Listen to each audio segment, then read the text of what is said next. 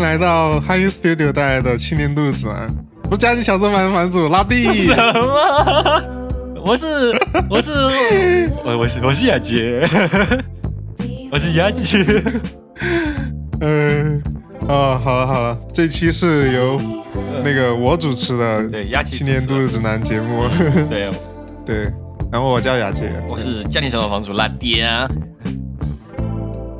OK，这一期我们想要来聊一下最近看过的书，啊哈那你怎么看？那、啊、我怎么看嘛？这这期节目其实是这样的，我们这是我们 Promise 的一个节目，对吧？我们其实我们这一年很多的安排都是来自于那期节目，那期年度电影节目，雅吉在各方面所以碾压了我们。所以那期节目叫什么？啊，你你是记得对吧？你记得全称对吧？不是，那期节目叫做 Meta，就是它是原节目，所有的节目都产生于那个节目。哦，对，那个是确实是我们的时间的那个，就是时间裂缝的一个产生的地方。对，如果没有那期节目，这后面很多的栏目都不会有啦。嗯，OK，拉蒂还有什么要说的吗？啊，对，今天你主持就是硬采访是吧？就是采访我，这其实就是这样的嘛，就是我们之前在电影节里面 promise 过大家，就是说，就说我们是不是？我突然就意识到我这个人读书太少了呀，然后看电影也看的太少了，然后我就觉得，哎，我们要督促自己读书，所以说我们要做一个每一个季度来一次的那个读书笔记节目，对，读读书笔记节目，然后就是我们由这个节目是其实相当于是监督我们学习嘛，也不是说我们要就是给大家推荐什么好书或者给大家分析什么好书，主要就是呃分享一下我们看过的书，然后呃我们肯定就会因此而会看一些比较比较有趣的书吧，因为如果就是比如说什么说老夫子啊这些，如果弄上来就是有点丢脸，对，所以说就会 督促我们看一些好书，呃也不是老夫子也是好书啊，我的意思就是说呃平时就是呃舒适圈以外的书嘛，对对对。嗯，是的，所以我们这次就要来分享，总共是七本嗯、作品嘛，啊，对，有一些可以说是书，有一些也可以说是呃画册啊或者什么的，呃，就七个作品。对，其实，哎，其实我们开头先稍微 chill 的聊一下，就是压吉啊，这个作品，就这个栏目是你你产生的啊，就是你觉得我们这个推书的范围啊，是什么一个范围比较好呢？嗯，我个人其实就是我最近看的书，我是翻豆瓣，嗯。因为我看书会在豆瓣上标记嘛，嗯。然后标记之后我就会呃，我在标记的时候，我其实有一个自己的评分体系，嗯就是一般豆瓣它不是有一二三四五星嘛，啊。但是我个人不会以那种作品的嗯。好坏去呃评价它，因为我我其实很早的时候就深入思考过这个问题，嗯。就觉得我不应该去评价一个作品，嗯。呃，所以我更多的是把豆瓣去那个分数当成一个推荐之数，嗯嗯。其实也正好是豆瓣它本身的本意嘛，因为你嗯。在选不同的星数的时候，它上面会显示说还行、推荐、嗯历届，嗯。所以当我很想要把一本书推荐给一个人的时候，嗯我就会把它评为四星，哦。然后当我很想很想要把这本书推荐给一个人，同时我自己也想要在未来再重新看第二次的时候，嗯我就把它评为五星。哦，所以基本上在呃在这个栏目里面推的作品，其实包括电影栏目里面也是一样，那里面推的作品很多都是四星和五星里面去选的。啊哦，嗯那那这个还挺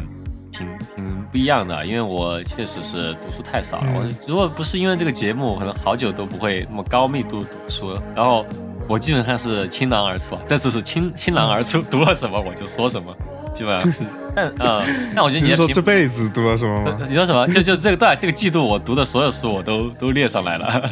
对，但哦，我以为你是说这辈子这辈子读的书啊，那那我还要把什么《汤姆叔叔小屋》啊，《三三国演义》《红楼梦》啊，这聊一聊。不过，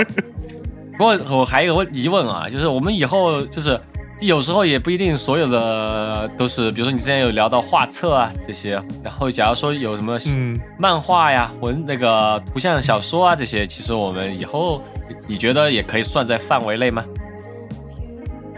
嗯，我觉得可以。其实我个人都是把它当作品看，嗯就是，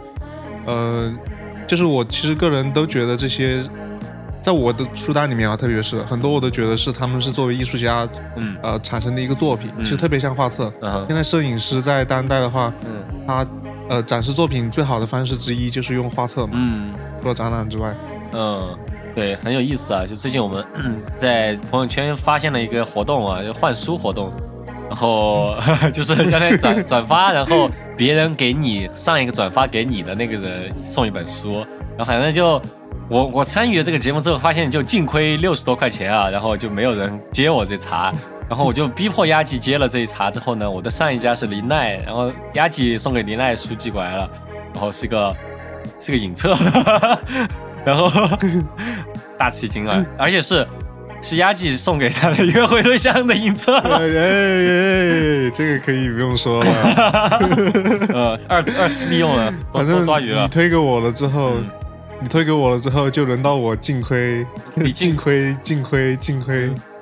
多少钱？净亏叉叉元，对，呃，这个这这个烂活动，这是个骗子烂活动啊，啊，这个真的是烂活动，根本一本一本书都没收骗子活到，动。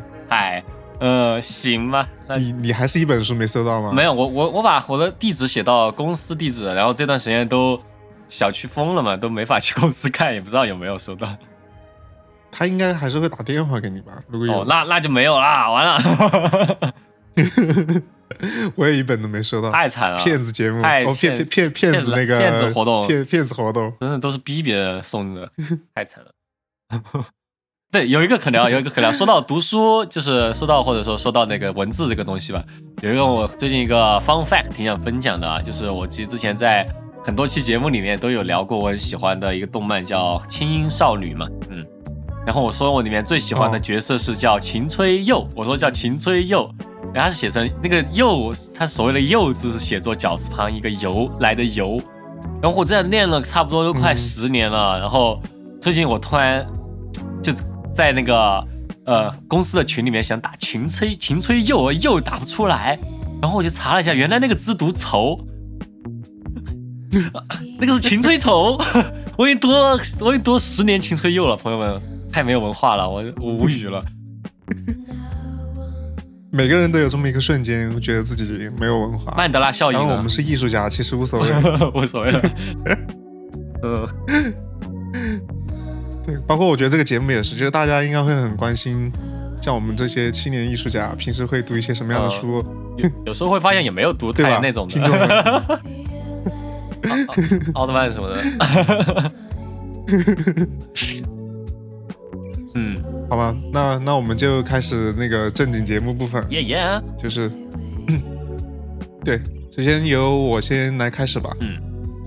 呃，我最开始想推荐的，或者说我想分享的，呃，最近读的一本书叫做呃《诗经也》，是来自于木木青，作者是木心，《诗经演》就是《诗经》和演出的演。嗯。呃，首先先说一下这个作者作者本人吧，嗯。作者叫木心，他是一九二七年到二零二一到二零一一年，其实过世时间不是很，嗯。距离今天不算很久。呃。然后他呃是浙江乌镇人，但是他曾经在美国旅居多年。当然，其实嗯他的身份到目前最为人知的是作为陈丹青的老师，哦因为陈丹青在国内对还是很有影响力的一个呃艺术家吧。嗯然后呃，他这本书其实其实是一本很难读的书，嗯其实我自己也老实说也没有正儿八经的去全部去啃完。嗯我更想我更想提及的是，或者说我更想推荐大家去体验一下的是这本书的形式。嗯呃，他这本书等于他的创作方式是用《诗经》的形式去演绎，这也是正好是他提他的这个书名的意思。嗯他用《诗经》这种形式去演绎，呃，现在或者说演绎他的一个想法和他想表达的东西。嗯哼所以在我看来，他这整本书就是一个关于形式的一个实验。他在用一个几可能几千年前，或者说哪怕就是一个形式也好，去演绎今天的东西。这其实会第一时间会让我想到曾经我看过的一本书，叫做《理解媒介》。这本书来自于加拿大学者，嗯，麦克卢汉。然后这本书你提到了一个很重要的观点，就是说媒介及信息。其实我当时在读完这本书之后，对我产生了很大的影响，因为当时我是一个摄影师，啊哈，呃，我就对自己用这种媒介去表达的东西，以前可能我更多的会关注在内容上面，比如说我拍了什么，但到后面的话，我会开始意识到，你选择的媒介其实它本身就是代表着信息，嗯。代表着内容，嗯。所以你用摄影的形式表达，那摄影本身它就是一个内容，嗯。所以你可以拍摄很多摄影，就是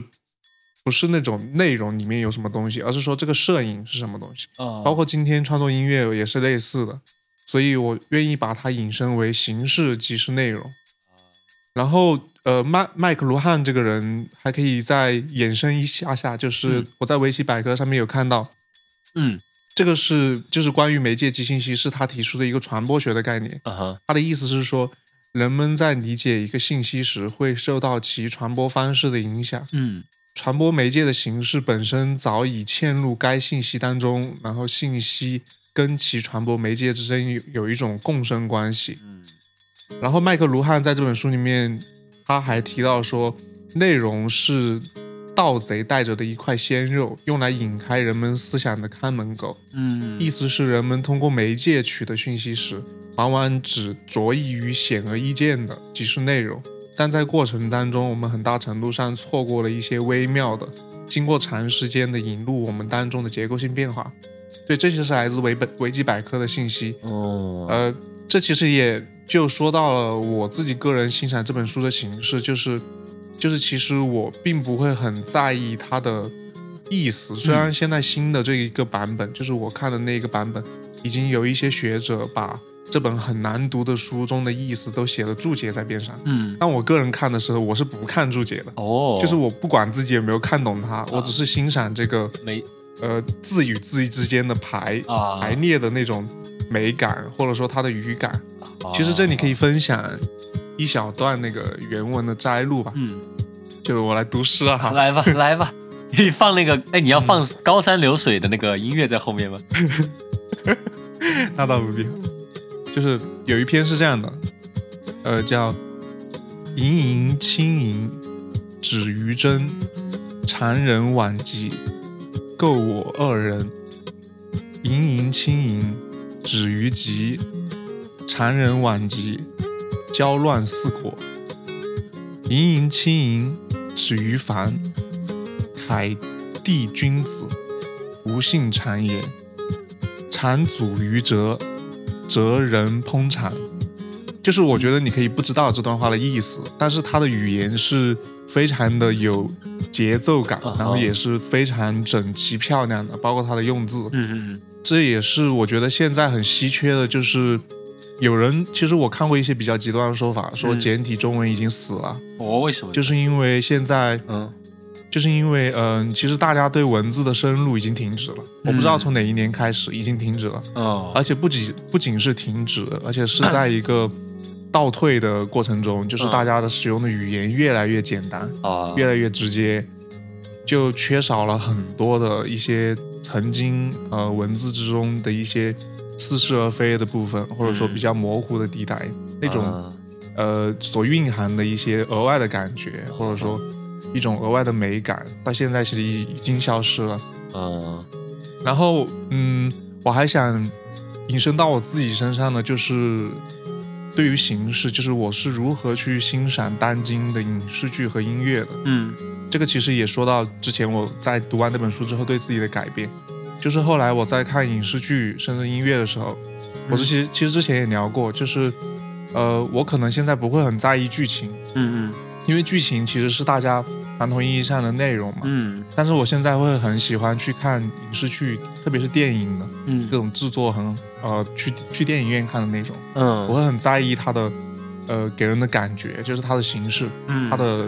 比如说它的构图啊，或者说它的调色呀、或者说它的呃，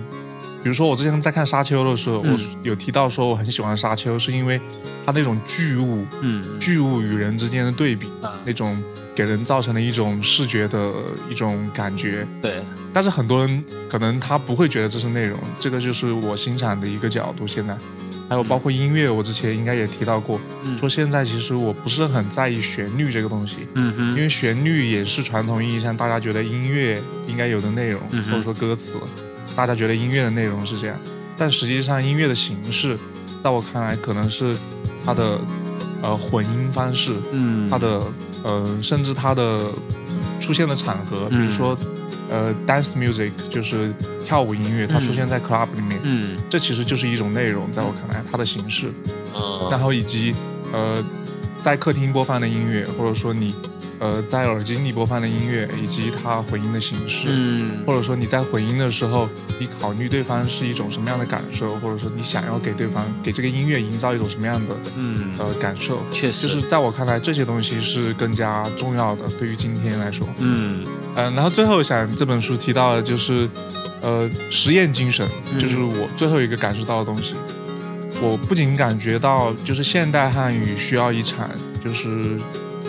在在豆瓣上是这样写的啊，说这本书是给现代汉语施了一场善待深究的实验。那我现在觉得说，不仅现代汉语需要这样的实验，我觉得其实不管是作为艺术家，嗯还是作为一个嗯有所追求的人吧，嗯大家其实应该可能需要一些更多的实验精神，嗯就是去把一些东西发挥到极致，嗯去体验它，去尝试它。觉得这是很重要的东西，在今天。嗯，确实，就是听你聊这些，我想到很多啊，就是说到关于媒介这个东西吧，就是你有说到，我其实在想的思考的第一个问题吧，就是你有在讲到看这个诗呃诗歌的时候啊，你会不太去在意它的意思是什么，然后你会更着重去看它的那种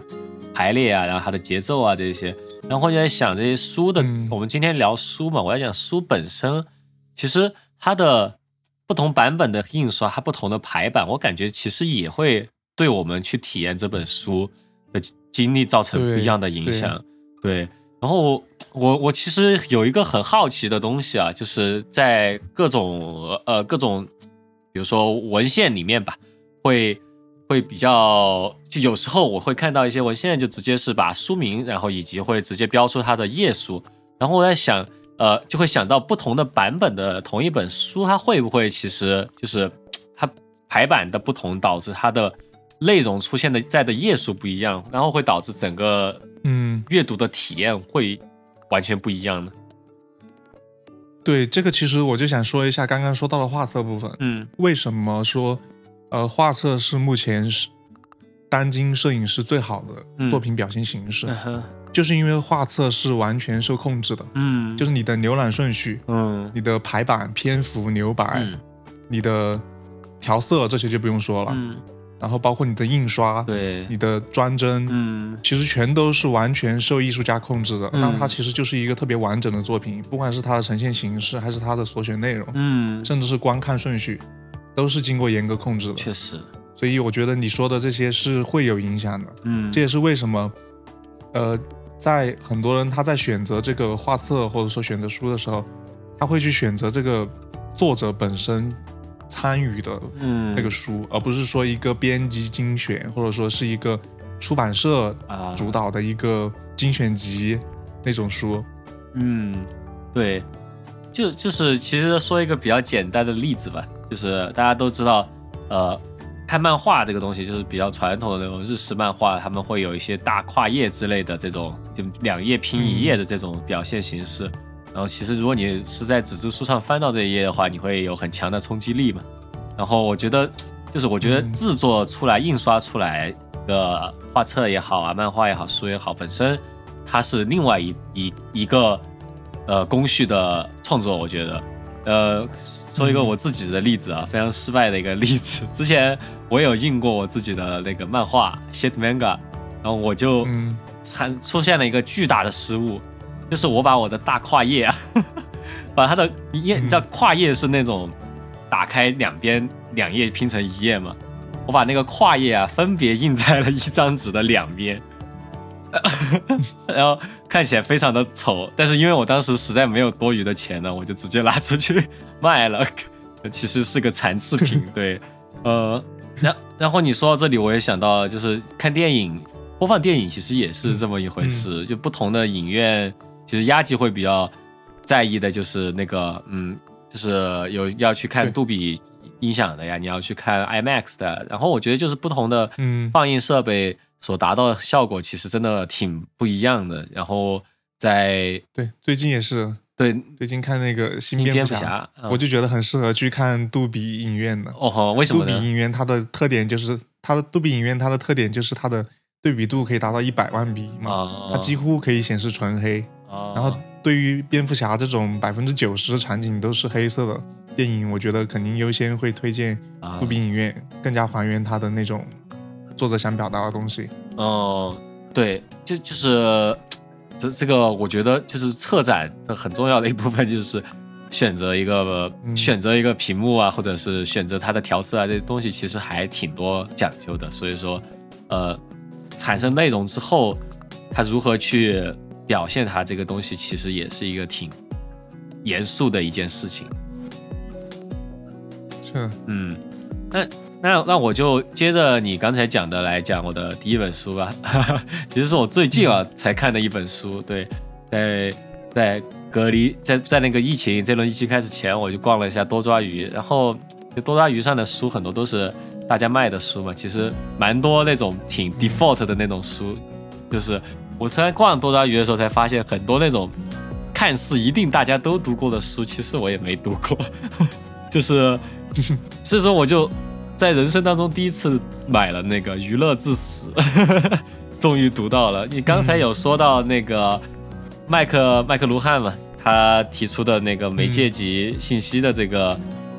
这个说法，其实是也是这个这本《娱乐至死》，它其实很大一部分它的这种嗯里面的内容也是从这。这种想法里面衍生出来的，它的第一章其实就讲的是媒介及隐喻嘛，其实也就是从麦克卢汉的这个想法中衍生出来的一个说法。呃，然后其实这本书它是写于，它是写于一一九八五年，然后一九八五年的时候，嗯，就是新的媒体可能就是电视吧，对于电视这个东西，然后。当时网络也才刚刚开始，所以说更多的还是新的媒体，主要主流媒体还是电视。然后，呃，对尼尔伯森他他就是对于呃电视的这个这个媒体啊进行了一种批评吧。其实这本这这本书还挺挺薄的，主要就是讲的是呃他他来批评电视这个媒介是如何影响，主要是美国人吧，如何影响美国人的。呃，认知，然后如何影响美国的整个社会乃至政治和和甚甚至就是社就是整个大家的生活方式，然后他就其实里面主要就是聊到，因为电视机的出现，就它基本上是改变了所有人嗯获得教育的方式。呃，大家不会，大家虽然不会把嗯电视机当成一个教育工具，或大家都把它当成娱乐的工具，但是其实现在最主美国当时最主要的呃教育其实不再是发生在呃教室了，然后而改成了电视机。嗯对，然后嗯，然后其实这本书其实让我比较呃吃惊的就是他在最后的时候有稍微提及一下呃网络这件事情，然后他也有对后来后面的事情有一些预见嘛，然后就让我觉得，哎，他聊的这些东西后面确实是这样发生的，他比较担心的一些事情啊，这些确实是会会发生的。然后呃。其实我觉得这就这这本书，我觉得今天我们作为我们这个读书笔记的第一期节目，我觉得还挺应景的，拿出来聊吧。就是呃，对于我们播客的话，之前也一也一直都会收到一些呃评论吧，或者负面评论，很多都是说我们的干货做的不够不够好，然后或者说是我们干、干货不够多，然后聊天内容太多或者笑声呢。就是我会发现一个事情，就是很多人会对于播客理解，确实是会把它理解为是一种学习的地方，就是你在用你的碎片时间来学习东西。然后我个人觉得啊，就我个人觉得我对播客理解可能就不太一样，就我觉得播客它明显是不能够代替大家去阅读的，然后它也明显不能够代替大家去看电影啊，或者说大家去听音乐啊，本身包括我们做唱片扭蛋机也并没有把。全曲给拿出来播放，因为我们其实，如果你真的是想，就是我们其实想推荐大家这些专辑，然后是更希望大家去把整张专辑听完嘛。对，然后我又觉得哦，我们这个也不是一个公开课啊，所以说我一直觉得我们的作用更多是陪伴大家和给大家一个 gate 的作用，让大家知道，哎，有就是可能不知道的朋友可能会了解到，哦，有这个东西可以去了解一下，或者说是就是比如说已经看过这个作品的朋友，把可能把它当做一个陪伴，然后来听一下别人是怎么想的，对，呃，嗯。然后，呃，我我其实之前一直都不太敢读这本书吧，因为这本书已经被那个挪用太多太过于频繁了，就所有的，一旦要主要是书名，对对，主要书名《娱乐至死》，可能你不用去读这本书，你就可以把它拿出来拿出来挪用，对。然后这个书可能也是比较普及吧，就是我感觉在各个地方，大家对于媒体的批评，对于娱乐批评的话，就会把这个《娱乐至死》拿出来，而一般。这种情况都会显得非常的愤世嫉俗吧，就是在挪用它的时候，然后呢，我自己就一直都不敢去碰这本书啊，直到今天我碰完之后，我会发现它其实是相对比较理性客观的，或者说是有预见性，并且没有完全悲观的这么一本书吧。虽然说是作为一本批评为主的这么一本书，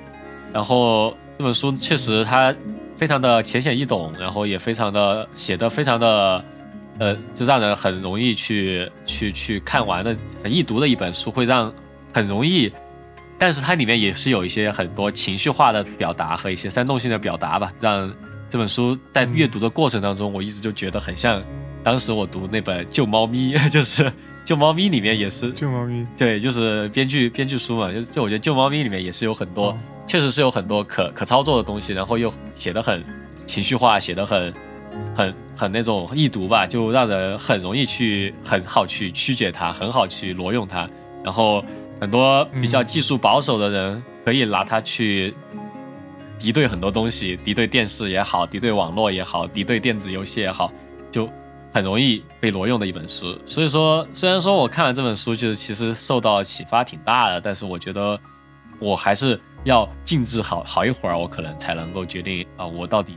是从这本书里面到底学到的是什么。所以说，虽然读完了，但是我能说的东西也不多。其实我我之前也听过这本书，但是确实也是一直都还没有看过。嗯，但也是之前一直对这个书名其实就已经能够想到很多东西了。嗯，当然我也有跟你一样的看法，就觉得这个书名确实是这本书或者说。就是确实是很容易拿来被挪用，就是嗯，作为技术保守派，嗯，对，不管是当然我没有想到的是，原来这本书之前抵抗的不是互联网，抵抗的原来是电视，对，然后在互联网时代一样是很好被拿出来挪用，嗯嗯，除了这个之外，我特别容易想到的是你刚刚说到的那个，呃。以电视就是就让我想到会是说以电视为中心，嗯，然后其实现在家庭的整个呃家居设计吧，嗯，就是客厅，特别是其实就是以整个电视为中心而设计的。很多人会觉得理所应当，但其实这并不是人类诞生以来就这样的。对，这可能就是这么最近二三十年才这样的。大家在设计客厅的时候，理所应当的以整个电视为核心去。设计客厅，嗯，这个其实，呃，默默的改变了很多人的互动方式，很多家庭的互动方式，哦，这是很多人没有意识到的一点，嗯，呃，当然现在时至到今天，已经有一些人意识到了。我当时在一席看过一个家居设计师的分享，他当时生了小孩之后，他呃发现了这个问题，就是整个家庭以电视为中心之后，呃，关于小孩，嗯，他们。的时间花在哪里，以及关于整个家庭的互动，他有很多的思考。嗯，后来他作为家居设计师，重新改变了整个家的呃设计中心。他后来是以一张很长的长桌来代替了电视，作为整个家庭的设计中设计中心。嗯，然后他发现，当他改变这个设计之后，更多的时间，全家人愿意坐在同一张长桌上，大家哪怕是各各自干各自的事情，大家哪怕是一起陪伴。哪怕是一起做一些活动，其实整个家庭的互动方式也就被改变了。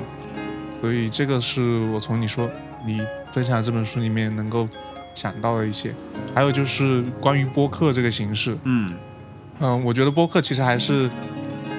嗯、当今这种互联网播客应该还是一个挺新的一个形式吧。虽然电台是早都有了，但他们播客跟电台还是有一点点不一样。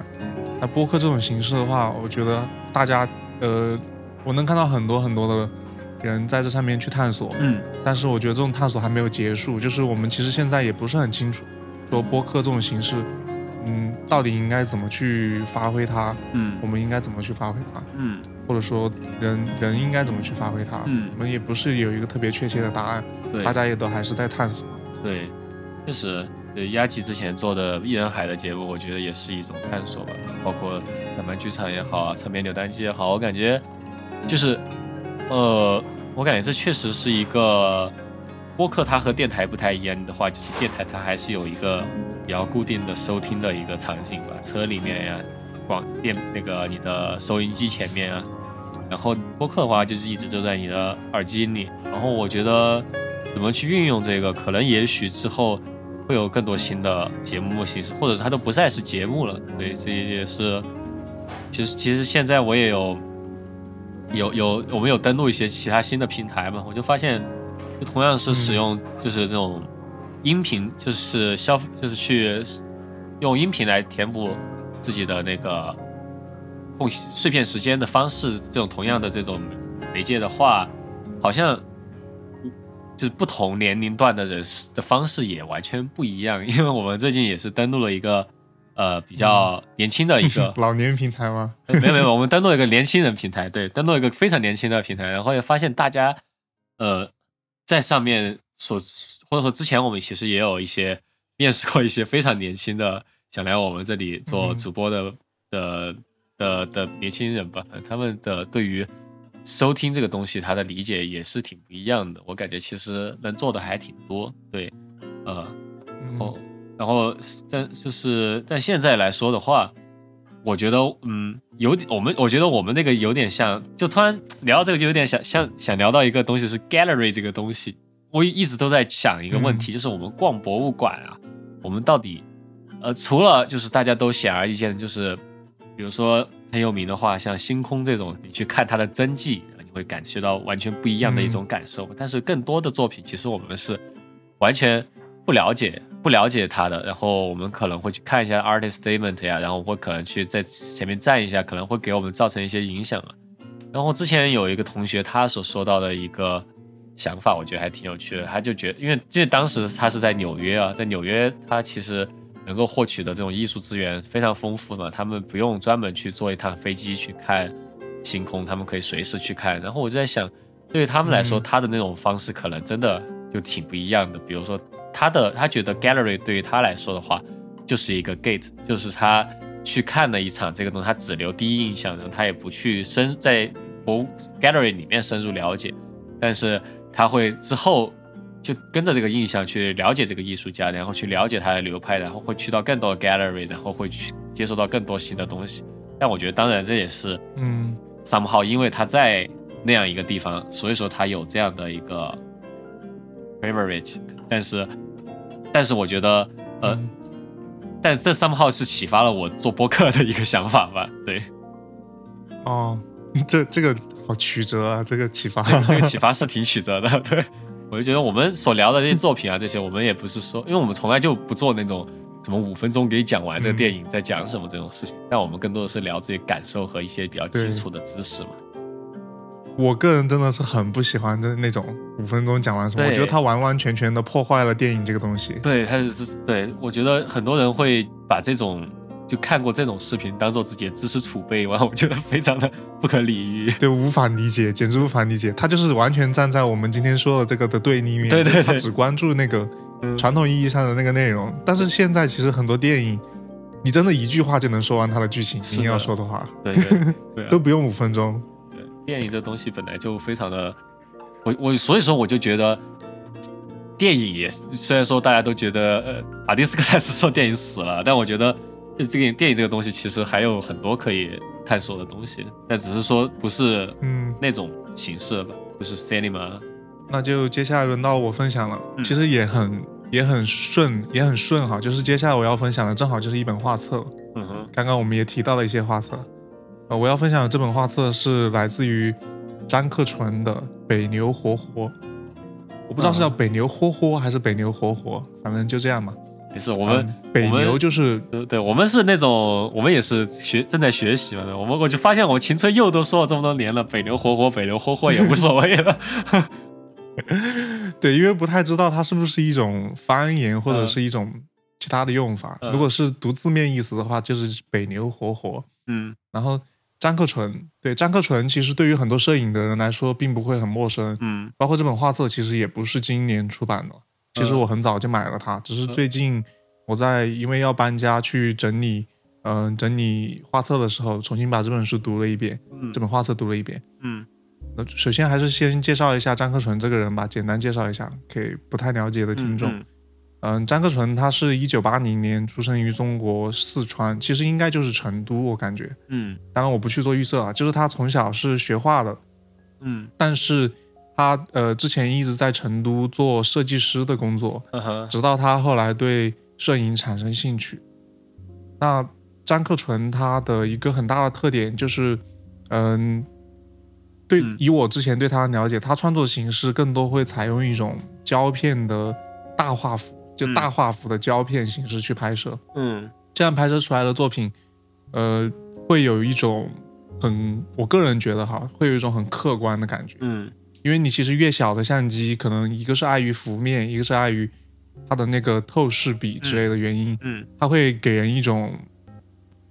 更主观的感觉，嗯。一种很微妙的主观的感觉。但是如果你是一个很大的画幅，你很多时候拍出来的会让人觉得非常的客观，嗯。呃，或者说不带入很多的感情，嗯那种第三者的一种感觉。当然，我今天不想要讨论这个，我今天在他这本画册里面，我想讨论了几个点，其中一个是作为艺术家对自我身份的思考。嗯因为张克纯他拍摄的作品，特别是他这本《北牛活活》，嗯，他其实是拍摄的黄河，哦黄河代表的什么，其实都不用去嗯解释了。那我会想到说，作为艺术家，呃，有会就是有人会提到两个概念，一个是叫做在地性，一个叫全球化，他们嗯分别有自己的英文名称翻译过来，一个是 localization，一个是 globalization。嗯，特别是在全球化的今天，我会想起之前乔布斯曾经说过的一句话，嗯。他说，他说，嗯、他说你设计什么东西出来，或者你用什么东西，其实不是那么重要，因为现在全球的人都在穿耐克，嗯。全球的人都在看美国出产的电视剧、美国出产的电影，嗯。全球的人都在吃麦当劳、吃肯德基，嗯。就是这种全球化带来的文化的一些东西。嗯。嗯，然后就是在地性的，呃，我会去在两个这两个方面去思考，就是嗯。我作为人类的全球化，我会有什么样的共性，嗯。以及我作为在地性，就是我在今天的嗯。四川成都，我在今天的中国，嗯呃，我会有什么在地性的部分，就是嗯我到底是一个什么样的人，我到底更多是一个人类，还是我更多是一个所谓的中国人？嗯这个是让我自我身份的一个思考。嗯会让我想起。然后第二个部分就是会让我想到，嗯，中国文化的断代，就是啊其实我们大家都知道，对，就是因为一些特殊的原因，嗯嗯，在大陆的文化在几十年前是断过一次了嘛，就是所有的旧的文化推翻重来。嗯。然后其实到今天我们接受的文化，很多时候嗯。也是传直接的传承是断了的，嗯。更嗯多的是接受了一些书本上的一些所谓的中华文化的东西。嗯。呃，这也其实很能表达现在大家能够在市面上看到的中国的作品，嗯。所以我会思考说，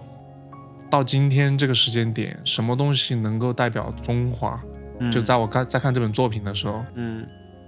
而且我还特别想提到那个呃一个音乐作品，就是嗯。其实 BIE Records 出出品的那个嗯。第一张专辑，嗯。对，就是苏玉的《Yellow River Blue》。对，嗯。这张专辑我个人非常的喜欢，就是他当时刚出的时候我就很喜欢，然后后来在年度总结的时候又看到他同时获得了很多我关注的媒体，包括嗯。Pitchfork 嗯。的呃年度推荐专辑，嗯。就是在全球的也非常受到承认。那它本身也是一个跟中国关系很大的一张专辑，因为苏玉他作为一个，呃，就是在外的一个华人，他当时在他跟张克纯有点类似，他们在游览过黄河之后，嗯。对于黄河这个中国的象征吧，嗯。有一些自己的思考，可能他们也会像我一样去思考一些关于自我身份的东西，关于全球化、关于在地性的一些东西，嗯。所以他们做出了他们自己的表达。嗯。Yellow River Blue 这张专辑，呃，他用到了一些中国的，嗯，一些中国的编曲方式吧，但是他好像没有很明显的去用到一些中国的配器，嗯。这个其实就是非常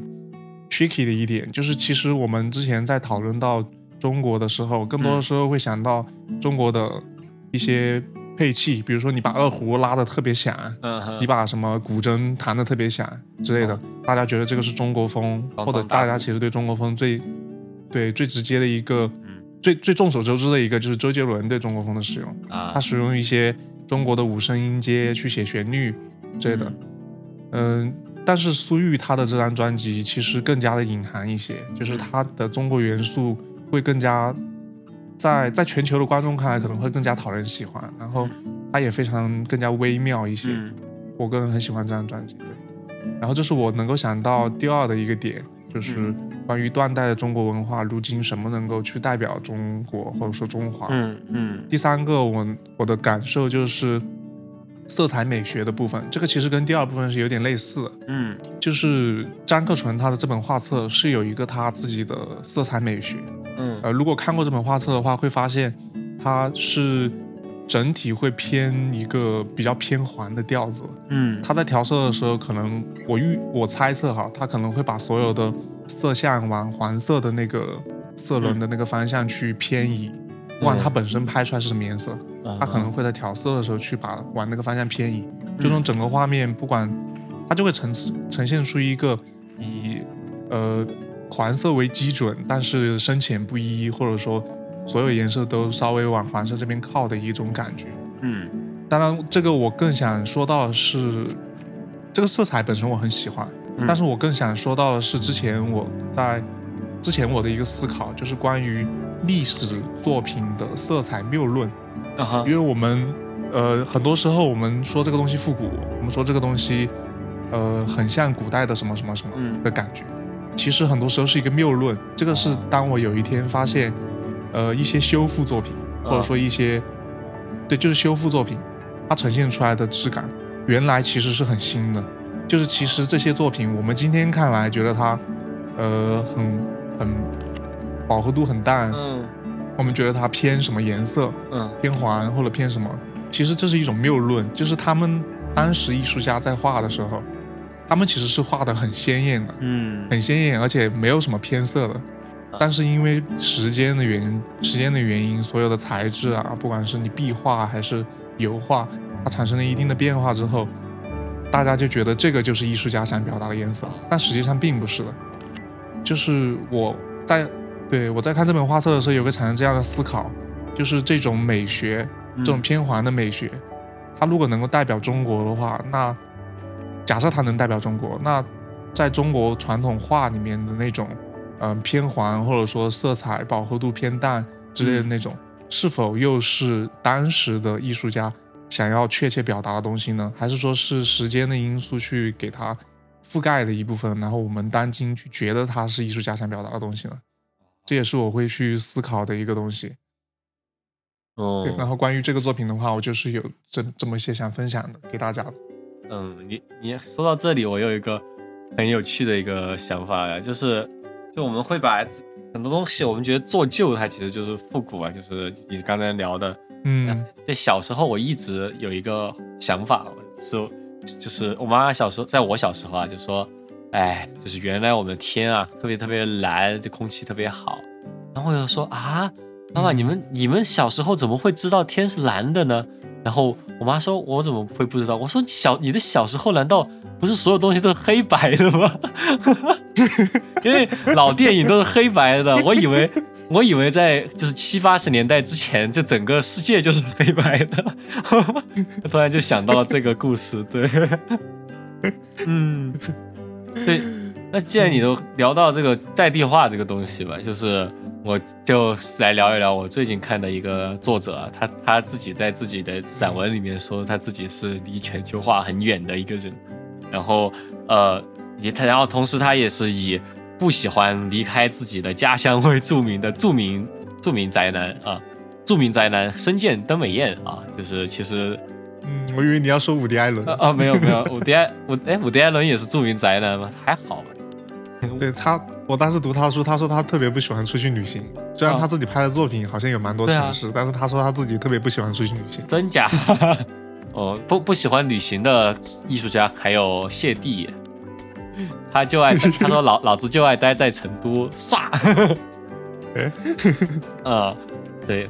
刚才录节目前听了几几首那个谢帝早期作品啊，谢帝早期作品录了很多那种成都旅游歌曲。成都人说成都话是对的噻，咋的哦？哪个是妈的说声音像刘德华的说？突然就想起来这件事情了啊！思念都没演啊，嗯，思念都没演，什么好？是一个嗯，也不是最近吧，也很火很多年了。嗯，我和大家一样啊，也是通过汤浅证明的改编作品。了解到的深见的美艳，然后就是当时是在大学的时候，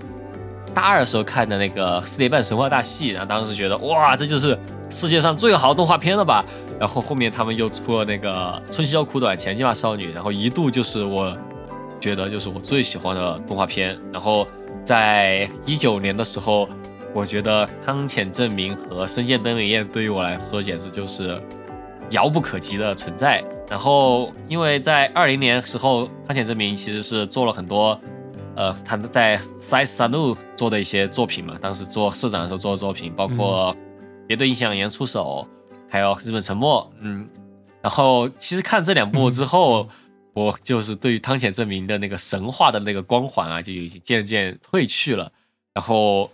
对，在很长一段时间，哎，其实我不是很喜欢那部两部作品啊，对。所以在很长一段时间，我就觉得把那个四叠半和春宵苦短的成功啊，就更更倾向于归功在深见登美彦上面了。因为，但是深见登美彦当时我在美国时候，其实也没有办法，嗯，获取他的中文版翻译嘛。然后回国之后是在二零年啊，我终于读到了那个春宵苦短前进吧少女的嗯的中文版译本。然后当时我觉得哇。深见登美彦真是太太厉害了，就是他的那种看起来非常呃散的那种叙事方式，然后包括他对于男主角的这个角色的那种很模糊的处理啊，包括他对于时间的那种很奇幻的一种呃理解啊，让我觉得哦，就深见登美彦是太厉害的，然后他的幽默也是非常戳我的点，对我印象很影响也很深吧，我就觉得深见登美彦果然是。这两部作品成功的始始作俑者，然后最近就是在在十一月的时候逛那个在上海逛书店，然后呃我我我我就看到呃原来国内出了很多深见登美彦的那个翻译作品，然后我就在去年其实这个有点作弊啊，我把去年十一月的书也说了，就是从去年十一月到嗯。今年年初就狂读了他的四本作品，对。然后他四本作品，然后渐渐的，我就终于比较客观的觉得，啊，四叠半和那个春宵苦短，其实是因为有汤浅证明和深见灯美彦的这种化学反应，才会如此的，就是出挑吧。就是其实深见灯美彦，呃，也是有他的局限性的。就是，但是我并没有说我不喜欢深见灯美彦啊，但只能说。也是渐渐的比较客观的去理解这位作者了，呃，就其实是就我来聊一聊就最近所看的这四本吧，嗯，就按时间顺序我来聊一聊吧，就是首先是《奔跑吧梅勒斯》新篇啊新编，对，它其实是改编了五部日本文学巨匠的短篇作品啊，《三月季》，呃，《奔跑吧梅勒斯》，呃，《竹林中》和《盛开的樱花树下》，还有《百物语》呃。呃，就是这几几几部作品，其实我也就只读过那个太宰治的《奔跑吧梅勒斯》和那个芥川龙之介的那个呃《竹林中》，呃，其他的《白物语》我好像我只看过漫画版啊。对，其实内容也不太一样啊。反正就是但是也不用太担心，因为你如果是买的就现在出版的这一版本的话，它也是会送你一个什么文豪手册啊，对，他会把原文文豪手册，对对，他会把原文全部给你看一遍。对，然后其实看过原，我觉得我比较推荐是先看原文，再去看它的改编。他是把这几部作品重新搬回到就是深见登美彦比较熟悉的就是京都的大学里面的这种宇宙里面，然后再重新来讲了一下这个故事。嗯嗯，就是这这这五篇里面，它开篇其实就把我非常的震惊到了吧，因为当时也是十一月份的时候读的这一部作品。从十一月份的时候，三月季它的。原文的故事是讲的，其实和和深见登美彦的那个也差不多，但我就以深见登美彦的那个故事来聊吧。就是他讲的大概就是一个呃留级很多年的一个大学生，他的立志是要做一个文豪，对，然后他就一直觉得自己还没有写出自己最好的那一部作品，然后也不愿意去进入社会，然后呃就一直把自己关在自己的四叠半的一个房间里面，然后呃。也停止创作，然后也不去往外走，然后最后终于变成了天狗啊！然后在那个大文之山上，就就对，就跑到大文之山上面躲起来的这么一个故事啊！然后当时看完第一个故事的时候，我整个人就是给了我一个那样 critical 的一击重击啊！对，当时 就完全就是感觉是在我就是快到快要变成天狗了，我当时觉得我的一个状态。呃，就是其实变成天狗是好还是坏？当然不好啊，当然不好，因为我不知道天狗它在日本是代表着什么。呃，在在在，因为在三月季的原文里面，它不是变成天狗，它是变成了一个妖妖怪啊，就变成了那个呃，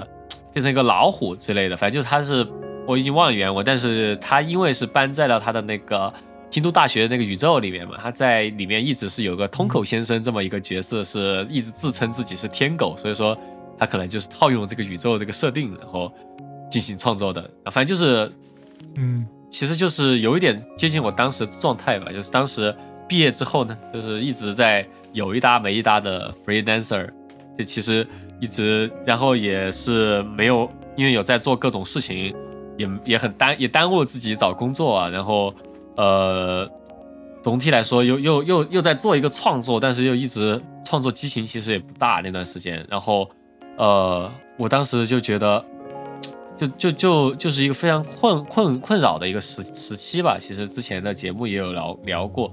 呃，一方面有做一些自己觉得很厉害的事情，但一方另外一方面，就确实是步步紧逼的现实，让我觉得也不知道该怎么办了。呃，然后。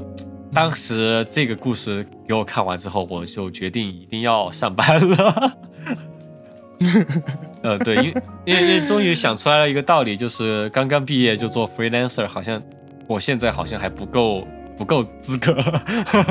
对，资源上还是比较的匮乏。对，直接做 freelancer 好像有点难难。然后呃，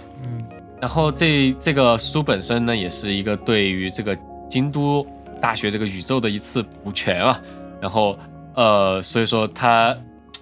嗯，里面他的他是在做这本书之前，他其实之前的那三部曲也已经做完了嘛，就是四叠半是太阳太阳之塔、四叠半神话大戏和春宵苦短，然后这相当于最后这一部新编小说呢，就把他的这些里面的人物啊那些进行了一次，也不能说是补全，就是进行了一次再一次的改编吧。然后，嗯，但是这一部，因为它也是他成名之后的一部小说，所以说在这一部我是第一次见到深见的美彦去写他成名之后的一些思绪的一部小说。里面有一个短片是那个盛开的樱花树下，他有去描写，他有他的作品有很多都是带入自己的经历的嘛，所以说他在这里面有去描写一些关于他成名这一件事情对他的影响。当然，这个也是我从后面去了解到的。然后，呃，其实在这四个这这四个故事里面啊，其实我在呃五个故事里面，我最喜欢的是就是他的同名的这个短片吧，就《奔跑吧梅勒斯》啊，这是挺符合我的那种很热血的美学的一部短片啊。然后就 somehow 他他是《奔跑吧梅勒斯》，大家也大概知道那个故事嘛，就是要嗯。在那个约定的时间内和自己的家人告别，然后跑回城里面，然后把自己弃掉自己要去上刑台的朋友救下来，然后就是然后国王是被他的那个友情所感动，然后释放了二人的这么一个故事，大家都应该看过。然后因为我记得小时候有一个那个是什么，反正就是某个必读书籍里面有这么一个故事。然后，对，然后三炮他 必读书籍，对对对，必读书籍。小时候语文语文课反正是读过的啊，就教会了我们嗯友情与信任。对，然后 somehow，我觉得这个深深见登美彦把这个故事的格局其实是把它给变小了，然后他把这个生死啊这些就是国王啊，然后勇士啊这些都改成了那种很固执的大学生，然后。其实是一个那种小小史诗的感觉啊，就有一点就比原文更加的让我感动。就是大家也知道我很喜欢 Chinese football 吧，就我喜欢的就是这种个人小史诗的这种小热血的这种感觉的作品，就是那种史诗级别的来描写一个自己的一个小故事啊，这这样的一个这样的作品让我会比较喜欢。对，然后。就因为读了这本书呢，我就整个人就觉得非常崇拜深见登美彦啊，所以说我就要介绍我的第二本读的他的书是《太阳与少女》啊，《太阳与少女》呃是他的散文集啊，因为我太崇拜他了，所以导致我很想知道他是怎样的一个人，然后就。就买了这一本散文集，在我在上海比较不稳定的那那一个月，就一直都在床头读这本书。就他收录的其实就是思念登美彦在各种地方、各种杂志也好，日本的杂志也好，然后中国台湾地区的杂志也好，呃，他所连载的他的随笔啊，然后他所有的 随笔其实总共加起来也就只有一本书的内容啊，然后呃。就通过这本书，其实能够了解更多深见登美彦这个人吧。然后其实也是一部分让我觉得，就是更加客观的去看这个这个作者的一一的一步，就是他就我会发现深见登美彦这个人其实也不是我们所想象的那么一帆风顺了。就是而且他在他的困境里面也看到了一些我的影子，就 让我带入了，带入了。对。就是深见登美彦，他其实虽然说他第一部作品 就《太阳之塔》就是获得了大奖嘛，然后让他就是小说家出道了，但是其实他也是在大学留级了很久。就他的所有的这种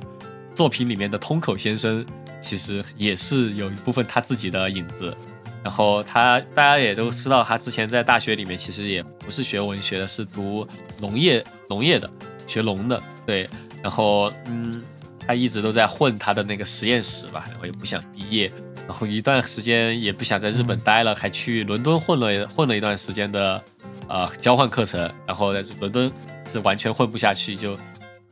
毫无兴趣对于伦敦，然后又回到自己的研究室，就慢慢毕业了。然后在毕业前啊，他的那个《太阳之塔》呢，其实就是写他身边的那些怪人的故事啊，居然获得了大奖。那获得大奖之后呢，其实也并没有完全成为全职小说家，呃，还去去那种上了一会儿班，实验室里上了会儿班，然后呃，就因为他觉得全职做小说家，他一开始就没有觉得很现实啊，上了很上了很久班，对他那个上班的这个经历让我觉得啊，我我做艺术家也可以。上会儿班的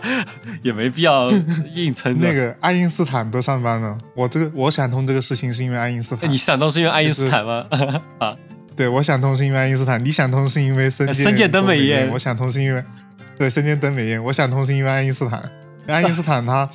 他在做做研究的时候，你想让他这么忙，他都还要去那个。我记得是档案馆还是什么去上班啊？然后他等于只是兼职研究研究。对，对我就觉得原来我就觉得我是不是上班之后我就没办法再做艺术家？然后后来发现深见登美彦他拿到大奖，拿了很多奖金之后，他的第一想法是我还是得上班。然后我就觉得，哦，其实上班也不会影响我做艺术家的。对，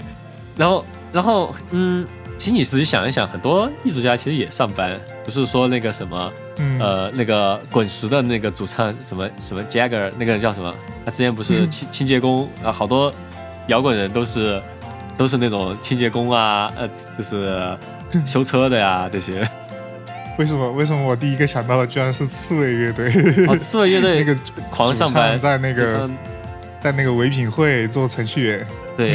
那个新裤子彭磊也是去链家上班了，就是总之上班也不会耽误那么多事儿了。其实 他参加节目还过来请假了。哦，对，之前之前王博会请假。之前王博上节目不也说过，他他他之前上班也是上班巡演也要请假，然后就因为要请假，就不得不换了很多工作嘛，直接只能辞 职。对对，然后，哎，就是。这个这个确实是，之前我好像听那个子健在节目里不是说他就是因为上这个节目，老板问他你上节目重要还是上班重要，然后他就辞职了。我觉得这是一个很好的选择，确实后来也不需要上班了。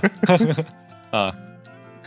对，然后其实他那个据说深见德美彦啊，深见德美彦他的这个遭遇还没结束啊，后来。其实他后来是写写小说动画化之后就出名了嘛。其实他是有顶天家族，就是动画化之后，他可以全职做那个小说家了。然后他全职其实是去东京上班做小说家啊，还是在上班啊。然后，因为就稿约很多嘛，然后一天到晚都在写，反而他都不知道该怎么写了，写了很多很平庸的作品啊，然后受不了了，全部腰斩了。然后是从东京退败回了奈良，对，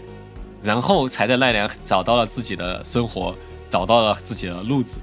然后，嗯嗯，就他其实，在我们知道他之前，其实他在在就最近之前，其实也有很长一段时间写了很多很烂的书。然后我就觉得，其实像像那么燕这种看起来很成功的小说家，他其实背后也有很多的这种。难难处吧，然后有很多他自己觉得很狼狈的时候，我就会觉得看了之后就觉得很感动啊，然后我就觉得就在这个时刻，我觉得决定上班了，上班了，对 对，这个这个深见登美院是，就是我爸妈劝我都没用啊，深见登美院还是把我劝去上班了，嗯，对，然后然后就是呃。嗯，但是就因为看了这个深见对面的他的这个散文集吧，我就发现深深见对面其实也是有很多缺陷啊。缺陷不是说他上班啊，看缺陷其实就是说到这个当地化这个事情吧。就深见登美彦他其实自己是一个很宅的人啊，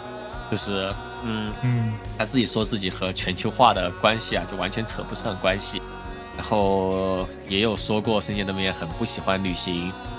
很不喜欢坐飞机，不喜欢出国。然后他自己就喜欢就喜欢京都，然后他喜欢京都也和这个他是住在奈良嘛，奈良和京都其实也就半个小时的车程。之前去京都玩的时候也去奈良公园摸玩玩路的时候也是坐过那个车，就感觉也挺近的。然后他就他的整个作品啊，嗯，就后面我会发现他整个作品其实就很难逃离他大学的时候住四叠半的那个。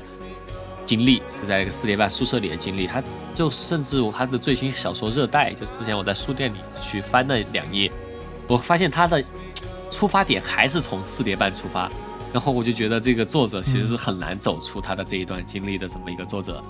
当然也不是不好吧，我觉得每个作者肯定都有自己的一个四点半，比如说我觉得我的话到现在也没有走出描写就是小镇生活和描写呃。就我的大学和我的那个高中吧，我觉得这这也挺挺正常的。然后，呃，他然后他这个人也是比较怀旧，还挺大男子主义的，就日本的那种大男子主义。就，呃，然后所以说我在就有时候会觉得看这种太过于直男为主的这种作品啊，会让我觉得非常的难受啊，呃。然后待会儿我再聊这个，然后我会注意到，就是深见登美彦是一个很差的一个旅伴啊，因为有一个 section 是专门写他的游记的，然后他每一次游记的开头都是说我不想出门，我不想出门，然后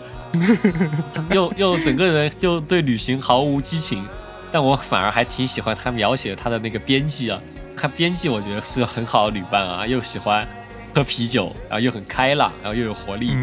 然后就一直都会主导这个旅途，然后有很多。呃，新的点子啊，让人觉得他的编辑还挺不错的。我也我也挺想有这样的一个伴的，对，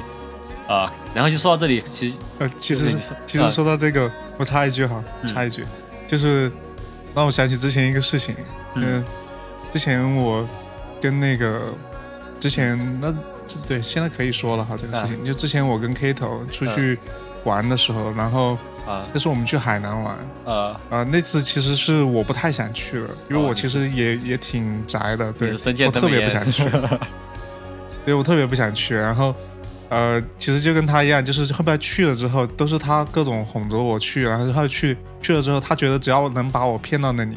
我就会呃，出，去玩。嗯。结果其实我去了那里之后，我每天依然是嗯。很抱怨说在外面这也不方便，那也不啊方便，啊。然后每天也是仍然待在房间里面，好 很气啊，就在海南。超气超气，这这你这你就是深见邓美艳对吧？你就你就是那种对，就是我就每天都待在房间里面，我最多就去楼顶晒晒太阳。然后啊他每天出去玩，我每天在楼顶晒太阳。哎呀，我也遇到过这种旅伴，我会很气，就看这段文字的时候很气，就想到了我在日本的第一次旅行，因为我遇到也第一次去日本旅行是和我一个朋友去的，那个是个男生朋友啊，然后我们其实那段旅行还有很多很奇妙的地方，比如说当时我们在携程订日本的旅店，就看到全是贵的嘛，因为我们当时很蠢，不知道为什么会在携程上看啊，因为携程上可能资源比较少吧，然后但后后面可能过几年之后要好一点，然后就就嗯。找到一个便宜的旅店，因为我们在京都玩嘛，一个最便宜的旅店，然后也有条件好的，我们就没有看，我们就直接订了。结果没想到那个旅店在琵琶湖，琵琶湖，就是我们当时是嗯坐飞机到东京已经是晚上十二点了，然后我们在东京那天我们就没有订旅店，嗯因为我们觉得太贵了，然后我们就直接在东那个成田机场。睡到了第二天早上日出的第一班八点的车，新干线去那个京都，然后去京都的时候，我们一夜一夜没有睡，然后又很累，然后我们就说算了算了，打的吧，打的去我们的酒店。没想到打的打了快一万多日元，因为那个地方是在一个非常非常远的时候，不在京都了，另外一个城市了，对，就只是京都周边的一个小农村里面。然后打的打的非常贵，然后过去之后就是很很村的一个地方，然后而且是一个情人酒店，然后就对，这个其实就是很很有趣的一个旅途。但后面那个旅程基本上都是我一个人在行动，然后在路上认识别的人，因为那个朋友他到了日本之后，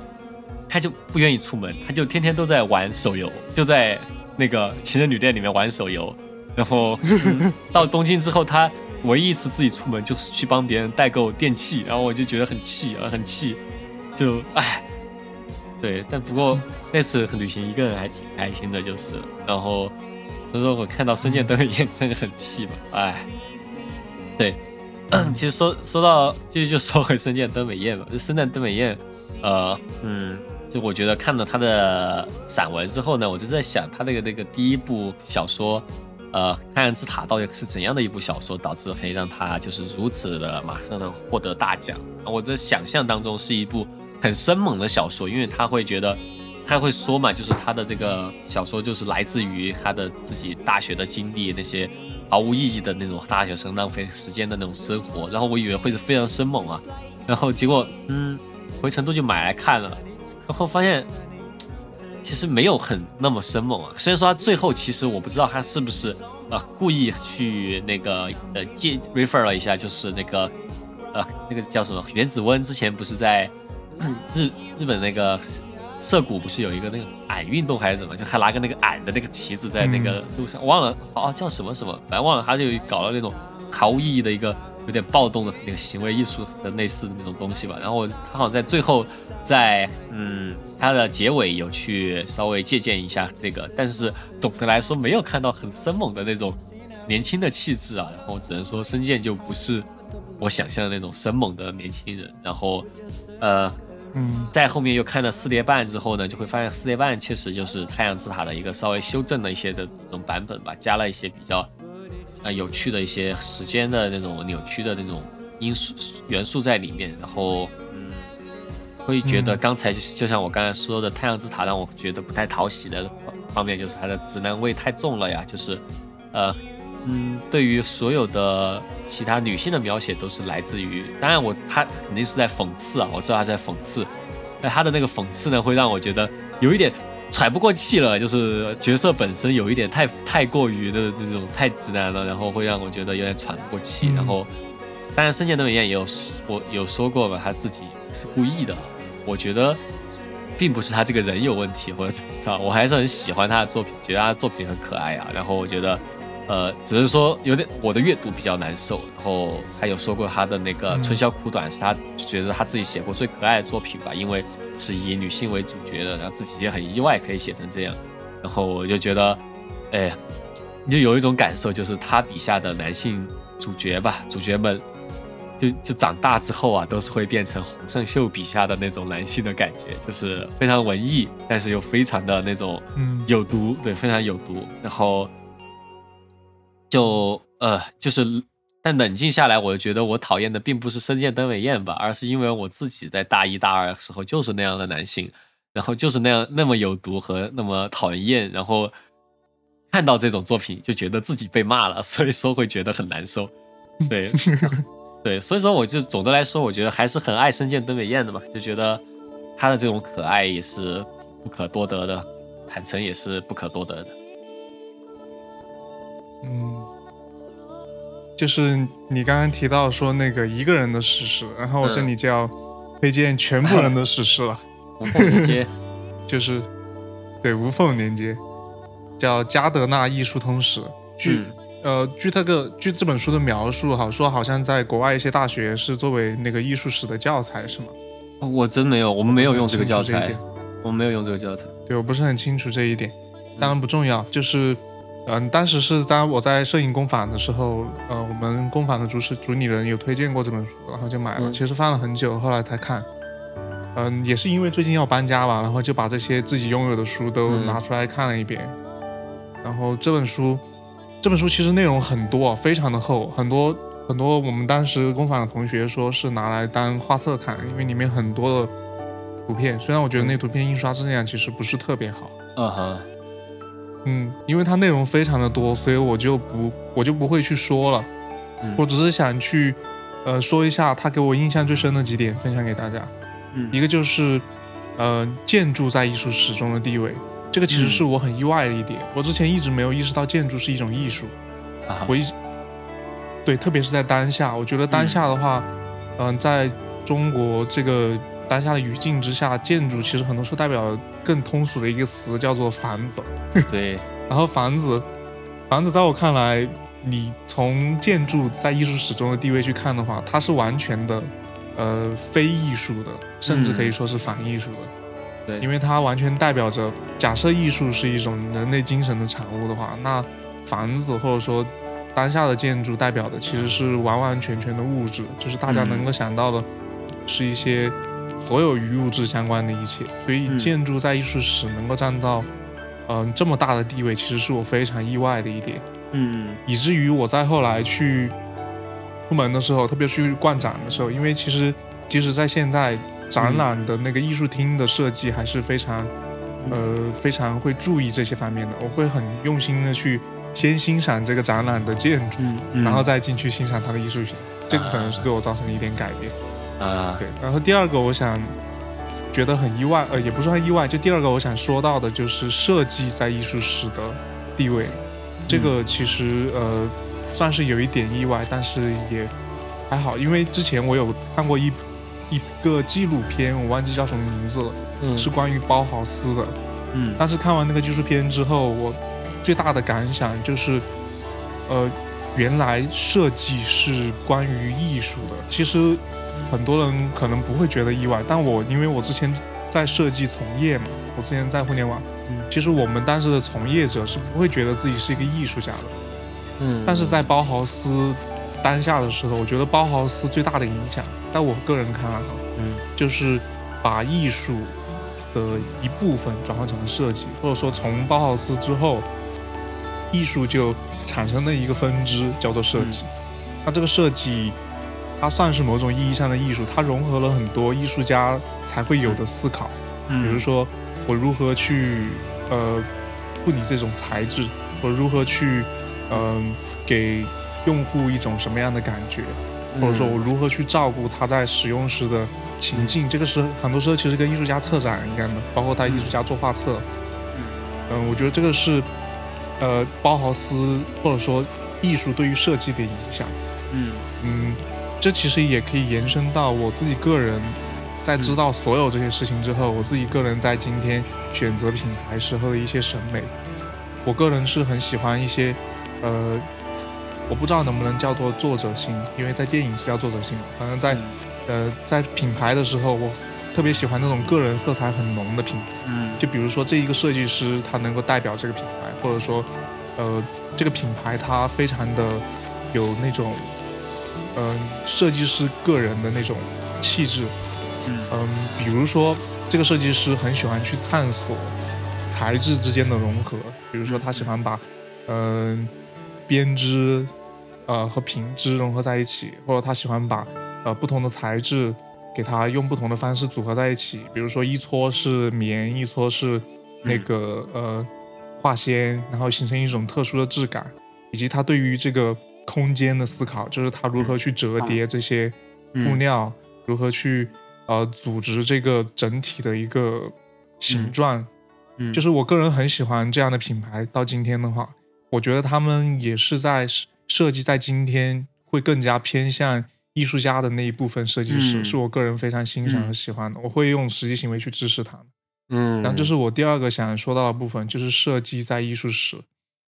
第四，呃，对，包豪斯这你可以简单介绍一下，也是来自于维基百科的，以免有一些听众可能不太清楚。包豪斯它其实是两个词的结合。嗯，哦其实我有点记不太清了这个部分，反正就是包豪斯，它其实它的名字我就不说它的来由了哈，大家能查得到。嗯，它是一所德国的艺术和建筑学校，然后它讲授并且发展设计教育。它是由建筑师呃格罗皮乌斯在一九一九年创立于德国魏玛，但是在一九三三年的时候，就因为纳粹纳粹纳粹政权的压迫之下，就包豪斯宣布关闭了。嗯，对，然后。第三个部分，我想说到了关于这个艺术史，我的感受就是东亚的缺位。嗯嗯，这个其实我有去看一些资料，它里面提到说这本书它是加德纳，呃，在上个世纪二十年代的时候准备给学生写的一本关于艺术史的书。就他当时在写的时候，他已经考虑到说里面不但要有欧美，还要有其他世界的艺术。然后在这种指导思想之下，在一九。二六年出版了这一第一版的这个加德纳世界艺术呃史，但即使是这样，而且已经过去这么多年了，其实有很多的修订，但到今天，我觉得它整个艺术史里面关于东亚，特别是中国、日本啊之类的，嗯，这些艺术的缺位还是非常的严重。就是如果你想去找一本书去了解中国的艺术，或者说日本的艺术的话，其实这不是一本很好的书籍。嗯。也觉得非常的遗憾，因为这本书本身我觉得还是内容非常丰富，但是确实却缺位了东亚这一部分。嗯，然后就是引申到我最近，呃，有去看成都的那个双年展啊，特别想看，很多人都去看过，是一个对一个非常大的一个展览。嗯，我当时看的时候有一个很深的体会，有两个很深的体会吧，其中一个就是记忆，嗯，记忆就是精湛的那个记忆嘛。嗯，对。我对那个体会特别特别深，因为我发现很多作品，他们真的做的非常的，呃，技巧娴熟和精致，或者说精湛。这个其实会让我很不恰当的联想到应试教育啊，就是，呃，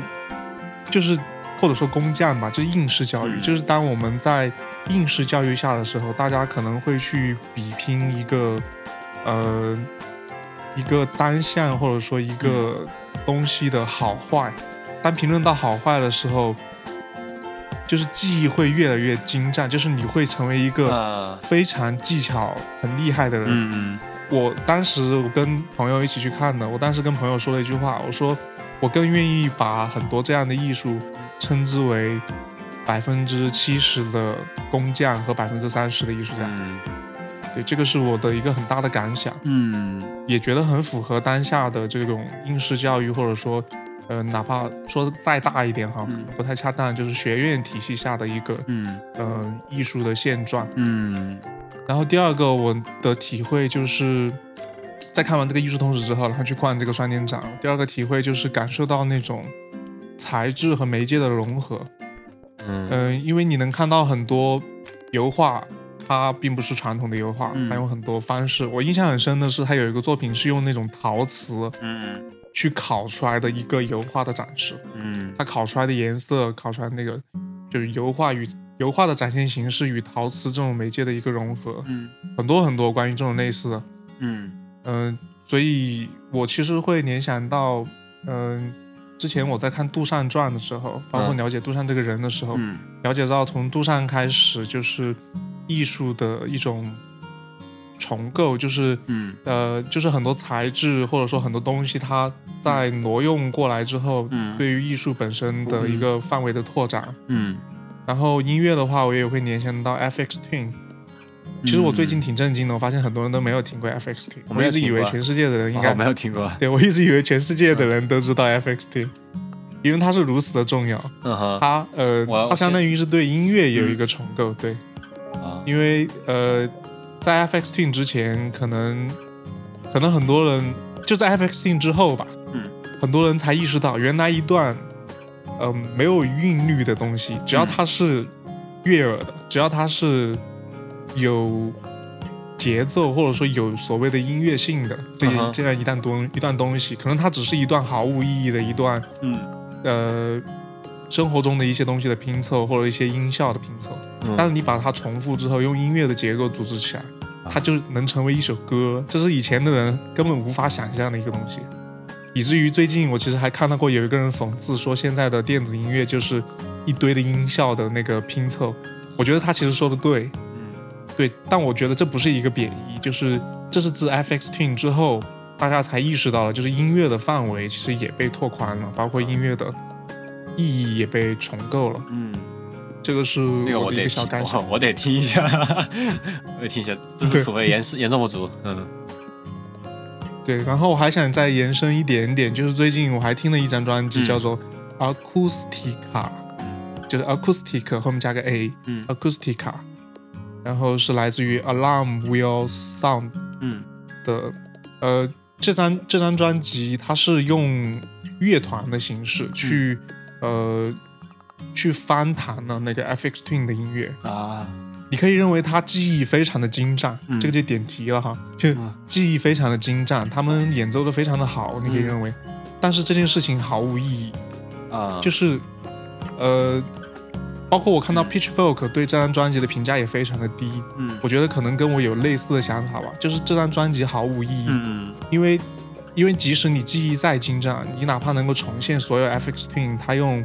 机器制作出来的声音，嗯。你用人去重现它，但是 FX Twin 它的意义并不在于如此，就是你重现的其实只是它的一个表面的韵律，嗯。但 FX Twin 它真正的意义是在于它对于这些非音乐元素的嗯使用，嗯。然后最终去怎么去重构音乐这个东西。但是你用人为的方式去演奏，其实好听确实也好听，但是就没有任何意义。这张专辑嗯。在我看来，嗯，对，其实说到这里，我其实还挺想聊，就是我自己非常粗浅的一个想法吧，就是我觉得，嗯。我一直觉得艺术这个东西到现在，在很就是除除了我们看到的那一部分，就是它展现出来画也好，装置也好，然后它的音乐也好，我觉得它另外一部分嗯更多的现在的艺术是发生在它的 artist statement 上面，就是哦，就是同样的，就同样一个东西，就是如果不是杜尚的小便池的话，那它就不是艺术了。就是它这个东西，它所它所它到底是在解构是什么？它到底是借鉴是什么？反正就它到底是怎么来的？它这个东西才变成这样？我觉得这个是就更更加重要的一部分。当然，这只是我非常粗浅的一个想法。然后我对我记得之前，嗯嗯，我记得那个杜尚，我忘记是在哪里看到了，说自从什么什么之后，就是变成了嗯呃，叫做什么？叫做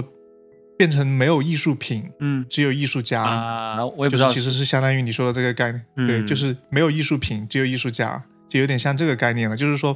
杜尚他的小便池，嗯。呃，并不是艺术品，但是杜尚是艺术家，所以这就是他的作品，对，就有点这样的概念了。之后，确实，我说到这里说一个 fun fact，就是呃，杜尚的小便池其实有好像是有九个还是几个，我感觉我在美国期间好像都已经看到了三个，还挺多的。不过是再说到 说到这个，就是我我当然我觉得我的想法也是比较的，就是自认吧，我也没办法来说拿我的想法来做一个什么总结。但如果说到你刚才的关于设计和艺术的这个看法的话，我觉得有另我有个同学他的老师说的话还挺能总结的，就是他说，就是设计师他要思考的是这个东西怎么做才是好的，然后艺术家要思考的是到底什么才叫做好。然后我觉得这个还挺不错的一个说法。嗯，那其实说到这里啊，到底什么才叫做好呢？到底什么才叫那什么才叫做好？那你说到什么才叫好，就会想到那你住在哪儿好呢？你说到住在哪儿好的话，我就突然就想起了我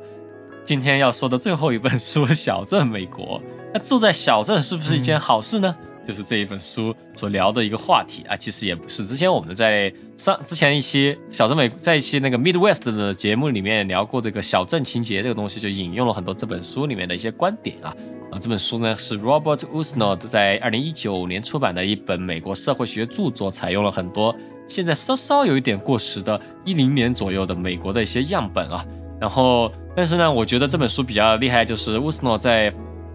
一零年的时候采采取这些样本的时候，他就非常有预见性的从奥巴马的时期啊，就预见到了美国后面会发生的一些内部的一些矛盾。然后，我觉得这个也是从他作为。这本书的一个主题就是从美国小镇来观察美国这整个社会的一个还挺不错的一个想观观点吧。然后，嗯，当然，就我个人的经历是比较有限的呀。就是我对于美国小镇的了解呢，其实是从美国大学城这个非常特殊的社会样本里面来看的。所以说，呃，我读这本书呢，虽然说是有一定的共鸣，但是也没有办法是百分之百的知道他所采取的那些样本是什么样的一个生存现状啊。然后虽然说他所描写的美国小镇吧，虽然说是远不及欧洲的那种田园牧歌，但是在自由主义的前提下呢，它也是非常具有集体荣誉感的社区。然后就是看这本书啊，其实 Robert 是一直提出了一个能够一击就是能够 clarify 我自己的一个脑袋里面一直有的一个问题的一个问题啊，就是为什么大家会选择小镇，然后为什么大家会有小镇情节啊？然后呃。那小美国的小镇的社社区生态又是如何形成和延续的？然后这种所谓这种桃花源式式的那种呃，就是这种对于小镇的这种依恋呢，又是的条件又是什么啊？我觉得在这本书里面都有详细的讲。但不过我在上一期节目里面，之前那期节目里面已经说了很多了，我就不去细聊了。如果大家想知道更多我去理解这本书的想法呢，可以去听一下我们上之前的那一期节目啊。是从 Midwest 大学城开始聊，你有小镇情节吗？这期节目就是我们的一百第一百六十九期节目。OK，哇哦，你说到七，我才意识到原来我们弄了这么长啊！对啊，我我们都我们都已经是对啊，快往两百期走的电台了，加油啊！嗯对，你说就分享完了是吗？对，因为因为压季马上去上班了，我们不能够再。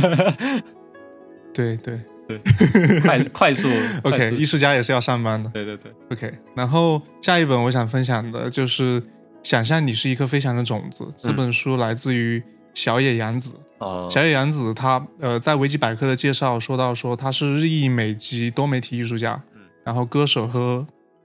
和以及和平活动家，然后也就是反战了。然后他是约翰列侬的第二任妻子和遗孀。他比较知名在先锋界、先锋派艺术、音乐和电影领域。嗯，约翰列侬曾经这样描述自己的妻子，说她是世界上最有名，但是却不最不为人知的艺术家。每个人都知道他的名字，但没有人知道他做了什么。啊，确实。呃，小野洋子，对小野洋子的话，我之前也是确实略有耳闻。之前最喜欢在读他的书之前，最喜欢的是他和聂龙共同创作的那张专辑，叫《Double Fantasy》。嗯。这张专辑真的非常的好，而且后来我在逛维基百科的时候，才意识到原来这里面有一些歌真的就是小野洋子写的。虽然制作人是别人，对，但是词跟曲还真的就是他写的。嗯，而且有一些还真的很不错呢。嗯嗯，包括我很喜欢的那个 Kiss Kiss Kiss。呃，然后今天要说到这本书呢，其实，在读完之后，我有我有几个很很强烈的感受，一个是对于呃思考。与万物之间的连接，因为我记得他，他有一些这，他有一些呃，我可以读一下他的摘录哈，就是大家感受一下。有一篇就叫做“嗯、聆听火燃烧的声音，嗯在地球的中心”，然后还有一篇是叫做“天空不止在我们的头顶，它一直延伸到大地。每当我们从地上抬起脚，我们就走在天空中。”嗯，这个其实就很能够代表我说的这个思考与万物的连接，就是特别是在今天，特别是我个人，嗯呃，你很少会去思考自己和这个世界和这个物质的世界是有什么样的关系，嗯和自然和整个宇宙是有什么样的关系。当你在读完它这些之后，它会重新拾起你对这些东西的思考，你会思考说，我到底跟这个世界有什么样的关系？我的脚踩在地上的时候，我和这个星球有什么样的连接？嗯这种连接对我造成了什么样的影响？嗯会让你产生很多这样的思考。嗯第二个，我觉得的是对，呃，当下的感知度，就是当时我印象很深，他一开篇他就问你，他说你最喜欢的颜色是什么？嗯你最近做过的什么什么事情？你最喜欢的什么什么的方式是什么？就是你最后会发现，我最后会发现，就是有些问题我甚至答不上来，就是我不知道当下的自己，嗯，我对于有些东西的看法是怎么样的，或者说我自己的感受是怎么样的，我忘记了当下。很多时候我们思考的是过去对我们造成的影响，以及会去幻想未来，但是当下我们自己是什么样的，我们很多时候我自己是缺少了这种感知度。但在读完这本书之后，我会更多的去，嗯，check 自己当下的感受，当下自己的一些喜好，嗯或者我目前的这个时刻对我造成的影响。嗯然后还有一篇，它就跟这个类型有关吧。嗯，他说看着天空中的一颗星星，当然这个也是连接的一部分啊。他说看着天空中的一颗星星，不要把它当做遥不可及之物，而视为有一天你将造访的星球。嗯很多类似这样的，这本书也非常推荐大家去看。有些人认为这本书一半是诗，一半是冥想，嗯，会对大家可能造成一些比较积极的影响。哦，这本书希望想看，这本我是种草了。嗯，呃，最后说个 fun fact 吧，关于小野洋子 fun fact。小野洋子啊，在很、我的高中很长一段时间，我很崇拜约翰列侬。那很长一段时间呢，我都把小野洋子啊读作大野洋子。后来发现不是同一个人，对吧？对，然后我这小野洋子，还有他我忘记了，反正就是对我是好像是跟别人聊那个应该是呃小山寄信给他们拍的，还是深山大道给他们拍的那张他们抱在一起的那个 anyway，、然后我就说，哦，然后我就跟他说，哎，就有一张那个照片，你们知道吗？那个大野洋子和约翰列侬那张照片，大家都听懂了，但一直都没有人纠正我，直到有一天我去查，我才发现是小野洋子。Oh my god！对，关于这种而且大野洋子还真的好像有这个人。我这我好像是吧，我不知道。这这这个，嗯我发现对于日本人的名字啊，这些我都有非常多的误解。比如说什么岐阜县啊，比如说什么飞陀市啊，然后什么嗯，秦吹愁啊，这些都都不太 念得清楚。那大概就是我们的七本书。今天对，大概就是我们的书，然后希望大家能够原谅我们对艺术的粗浅见解。粗浅见解，对我们其实这些都是聊天而已啊，我们都没有说我们觉得我们说的很对，因为我们其实说实话，很多书也是才看完，而且我觉得看书看完之后，并不代表这个思考的结束，反而很多思考都是你看完这本书之后，你再看了很多别的书之后，你才能够完成的这么一件事情。所以说，我们现在说的都只是当下的一些想法和感受，大家也不要太纠结于我们哪一句话说的，你们觉得完全不认同，不认同的话。对那这说明这就是你们对，没有，就讨论就产生了吧。如果你真的很想讨论的话，就可以加入我们的听众群。我们加入我们听众群的方式就是在微博里面查找 Han You Studio，然后来私信我们听众群，然后我们就会把二维码发给你们，然后你们就可以加入我们，和我们聊一些有的没的事情。Yeah，今天的节目就是非常的顺，耶这个广告也接的非常的顺。酷。嗯，那今天的节目就到这里，观众朋友们，拜拜，拜拜。